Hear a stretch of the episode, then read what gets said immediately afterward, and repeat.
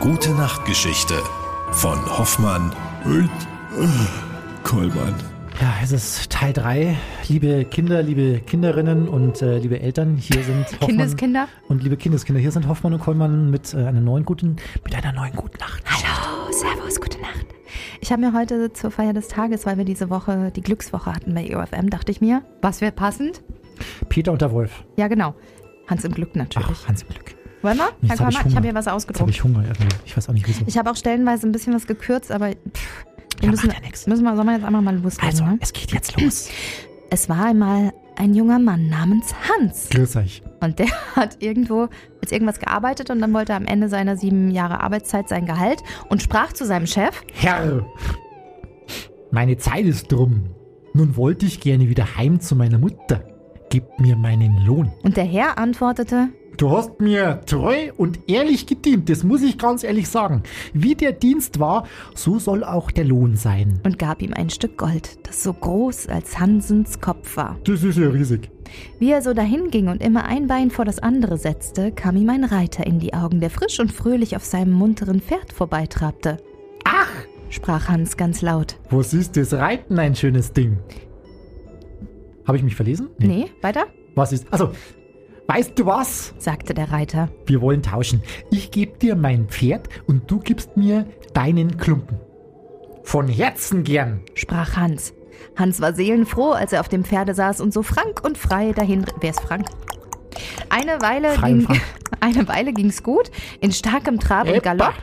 Und Hans begann es vom Reiten in den Gliedern zu schmerzen. Oh Gott, Sydney ist nochmal. Und da kam ein Bauer mit seiner Kuh vorbei und Hans sagte, Ich setz mich nun und nimmermehr wieder auf dieses Pferd. Da lob ich mir eure Kuh, ja, da kann einer mit Gemächlichkeit hinterhergehen und hat obendrein seine Milch, seine Butter, sein Käse, jeden Tag ganz gewiss.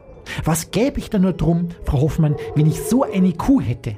Nun, sprach der Bauer, geschieht euch so ein großer Gefallen. So will ich euch wohl die Kuh für das Pferd vertauschen. Hans willigte mit tausend Freuden ein. Mei, das ist ja super. Der, der Bauer schwang sich aufs Pferd und ritt eilig davon. Hans lief gemächlich mit seiner Kuh weiter. Die Sonne brannte herunter. Hans wollte die Kuh melken, um mit ihrer Milch den Durst zu stillen, aber kein einziger Tropfen kam aus dem Ja, Euter. Gott, sie ist nochmal. Sie wissen doch, wie Melken? ne, Achso. melken geht, oder? Glücklicherweise kam gerade ein Metzger des Weges, der auf einem Schubkarren ein junges Schwein liegen hatte. Ei, ei. Sprach Hans und strich sich die Haare über den Kopf. Ah, Frisch gewaschen. Wer hätte das gedacht? Es ist freilich gut, wenn man so ein Tier ins Haus abschlachten kann. Was gibt's da für ein Fleisch? Aber ich mache mir da aus dem Kuhfleisch nicht viel. Es ist mir nicht saftig genug.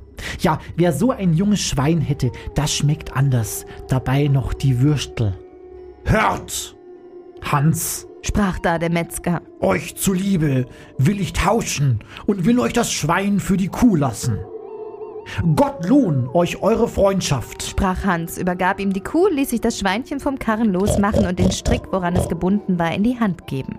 Diese Ausgabe präsentiert Ihnen die Fleischboutique Kaltmeier, die Fleischboutique Ihres Vertrauens.